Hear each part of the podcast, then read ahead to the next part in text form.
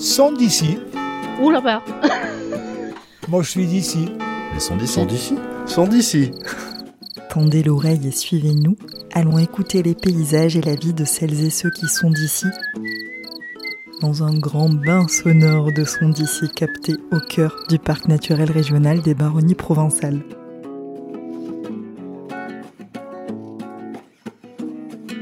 Un observatoire, un ciel étoilé d'une qualité presque irréprochable, de la passion et des compétences, voici tous les ingrédients pour comprendre le lien entre la nuit et la pollution lumineuse. Je rejoins Frédéric Charfy, astronome, pour qu'il éclaire notre lanterne. Voilà, et là j'ai mis la région nord de la Lune. Donc le haut de la Lune, c'est complètement différent de la partie sud. Complètement. Moi, chaque fois que je la regarde, la Lune, je me dis, oh, les hommes qui sont allés dessus, c'est un, un sacré beau voyage d'aller là-haut. hein. C'est beau C'est beau, hein Ah ouais, c'est incroyable. À la Lune, on peut y passer du temps à, à l'observer. hein. Aussi loin que remonte ma mémoire, j'ai des souvenirs de- d'enfants. Bon, ça fait que maintenant 40 ans que je fais de l'astronomie. J'ai commencé vraiment à observer avec un petit instrument à l'âge de 9 ans. Ah, ça reste toujours euh, un, moment, un moment fort parce que c'est riche en détails, c'est souvent très net, très contrasté. Et même si ça fait des centaines et des centaines de fois que je l'observe, cette lune, eh bien, ça fait toujours quand même quelque chose de voir tous ces détails et surtout de se dire qu'il y a des hommes qui ont été marchés dessus. Nous sommes ici à côté de Vaison-la-Romaine, à 4 km exactement, qui est une ville porte du parc naturel régional. Exactement, nous sommes à l'Observatoire astronomique de Vaison-la-Romaine, hein, un observatoire qui est né maintenant il y a six ans en arrière. A deux coupoles qui sont installées, qui sont équipées de télescopes entièrement automatiques. Et ce télescope, actuellement, nous servent à faire de la science. Et cinq plateformes autour d'une des deux coupoles qui sont équipées de cinq instruments qui nous servent pour les soirées d'observation publique. Nous sommes devant un grand télescope avec la nuit qui tombe. Il pointe quoi là, le télescope? Ah ben, le- il, est, il est en train de pointer la Lune. hein. Allez jeter un, un coup d'œil. Ah, faut le piloter. Hein. Faut pas hésiter à piloter. hein. Alors, je sais pas dans quel sens ça se balade, mais Là, ça va à droite. ah oui. Donc ce soir, on part pour une balade sur la Lune. Ah, Juste une petite balade de 380 000 km. Vous avez l'air de beaucoup aimer transmettre. Qu'est-ce qui vous plaît dans la transmission? On accueille beaucoup de tourisme et surtout du tourisme qui vient de villes du nord de la France, Paris, la région parisienne ou la région euh, nord de la France, lilloise, qui eux ont une pollution lumineuse tellement importante que quand ils arrivent à voir une quinzaine ou une vingtaine d'étoiles dans le ciel, c'est le bout du monde. Donc ils se sont habitués à un ciel avec quelques étoiles.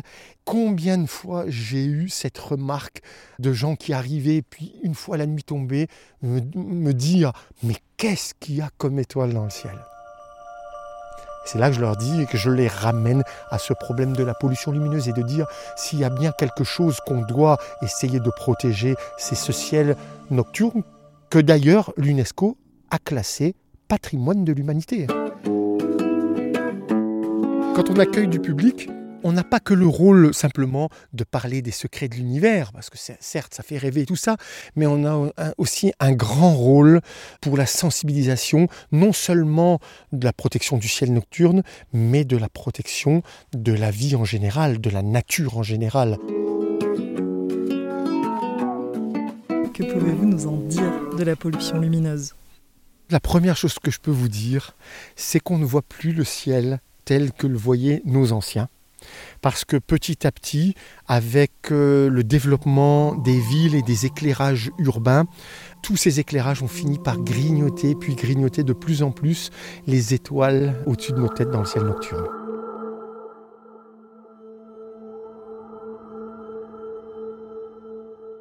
Est-ce que ça a d'autres impacts? Il y a pas mal d'espèces de- d'oiseaux et, d'insectes qui sont complètement perturbés par une forte pollution lumineuse. Et puis aussi notre équilibre biologique. hein. Quoi qu'on dise, euh, l'humain n'est pas fait pour vivre éclairé en permanence euh, toutes les nuits. On a longtemps parlé de pollution lumineuse, mais la pollution lumineuse restait une simple sensation visuelle.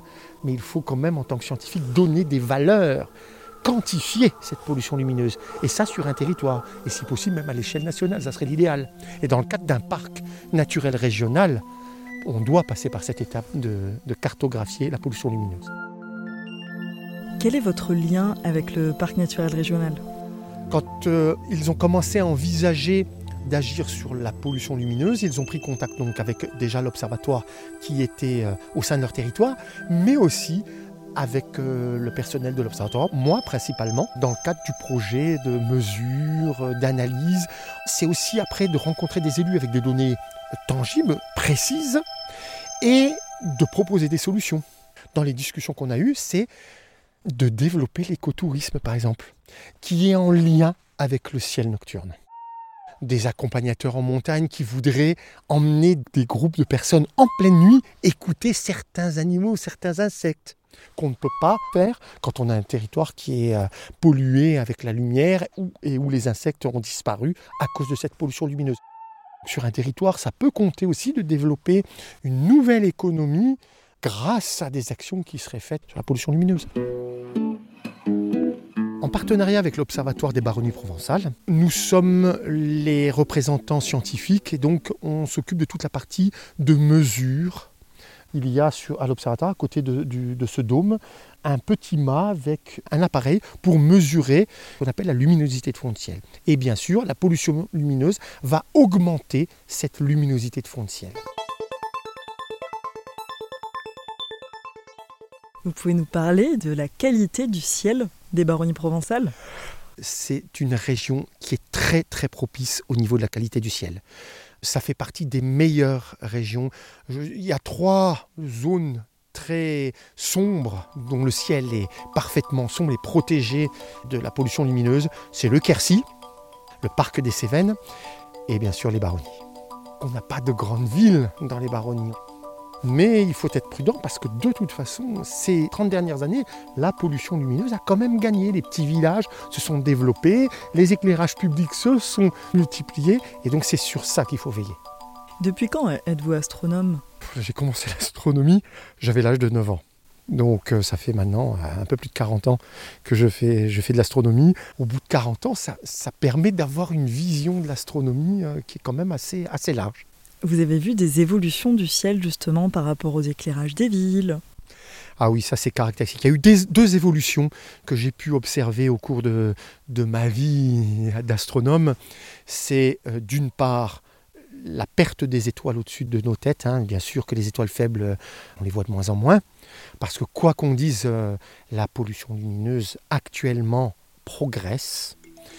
Et la deuxième chose que j'ai vue, c'est l'évolution du nombre de satellites dans le ciel.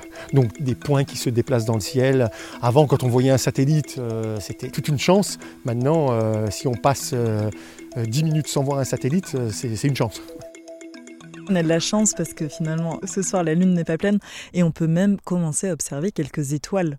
Alors là, c'est pas de la pollution lumineuse de lampadaire, c'est de la pollution lumineuse de lune. On a une atmosphère un peu humide, il y a des, des- des voiles, de, la brume dans notre atmosphère qui va diffuser plus fortement la lumière émise, reflétée par la lune. Et donc, on va avoir un ciel qui ne sera pas noir comme on pourrait l'avoir si on n'avait pas de lune. On commence d'ailleurs à voir une constellation emblématique du ciel d'hiver euh, dans l'hémisphère nord, qui est la grande constellation d'Orion. Et dedans, il y a une espèce de petite tache floue, à peine perceptible là. C'est la fameuse grande nébuleuse d'Orion. Donc vous continuez à manipuler euh, cette télécommande pour orienter le télescope. Oui, en fait, elle est déjà dans le champ, mais je le centre bien. On va lui mettre un, un grossissement minimum. Donc là vous changez l'objectif du télescope. Je change l'oculaire en fait. On la voit. hein. Voilà, On ne voit par contre que la partie centrale. Je vais bien la mettre au centre maintenant ici. Voilà, je règle la vitesse. Et alors là, ça bouge tellement lentement que voilà. Là, on n'a que la partie centrale. Mais on voit une espèce de, de nuage au centre avec un petit groupe d'étoiles. Allez, je regarde, vous m'avez cédé votre place. Oh, que c'est beau. Donc là, on l'a en, en noir et blanc. Ah oui. Oui, on l'a en, en dégradé de gris, exactement, parce que là, c'est pas le télescope qui pose le problème, c'est notre œil. Ah, c'est dommage d'être limité. Ça reste très beau. Je vais même vous la montrer en photo parce que je l'ai photographiée. Donc euh, que je vous montre un peu. Voilà la grande nébuleuse d'Orion. Ah, c'est magnifique, on dirait une aquarelle. Voilà. C'est très riche en couleurs de rouge, rose. On a aussi un peu des volutes bleues. Ça, c'est la photo. Au télescope, on ne voit pas des couleurs comme ça en, en mettant l'œil derrière un télescope parce que malheureusement, nos yeux sont peu sensibles à la couleur la nuit. Avec l'éclairage des villes, ces nébuleuses, ce seraient des choses qu'on ne pourrait plus voir? Ah, dans les villes, on ne les voit pas. C'est clair, on ne les voit pas. Au télescope, eh bien, faut vous imaginer euh, la meilleure représentation. hein. Vous mettez une nébuleuse pas très loin de la pleine lune, donc ça brille la pleine lune dans le ciel. hein. Il suffit, euh, là, elle sera là dans d'ici la fin de semaine, la pleine lune. Eh ben, Vous essaierez de regarder le ciel juste autour de cette pleine lune. Vous verrez, il est tellement lumineux, vous ne verrez même pas d'étoiles. Eh bien, les nébuleuses, c'est encore plus faible que les étoiles à l'œil nu. Donc là, on n'observerait absolument rien. Et vous comparez la pleine lune à une pollution lumineuse hein, dans une ville. C'est comparable à tout un ciel complet éclairé par la pleine lune.